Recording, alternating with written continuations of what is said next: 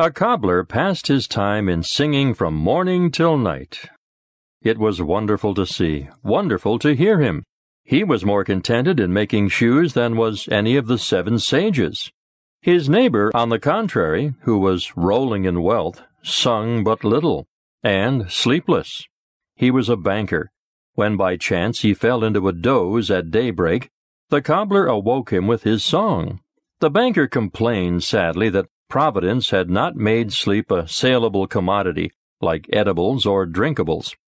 Having at length sent for the songster, he said to him, How much a year do you earn, Master Gregory? How much a year, sir? said the merry cobbler, laughing. I never reckon in that way, living as I do from one day to another.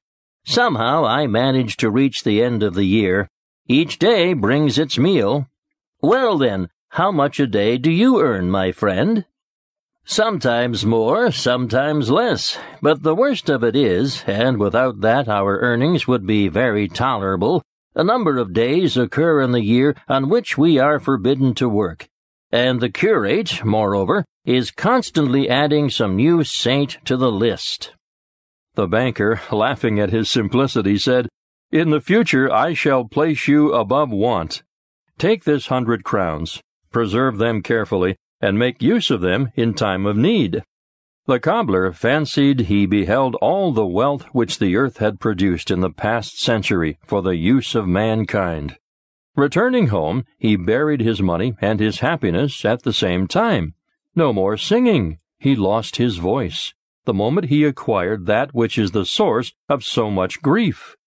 Sleep quitted his dwelling, and cares, suspicions, and false alarms took its place.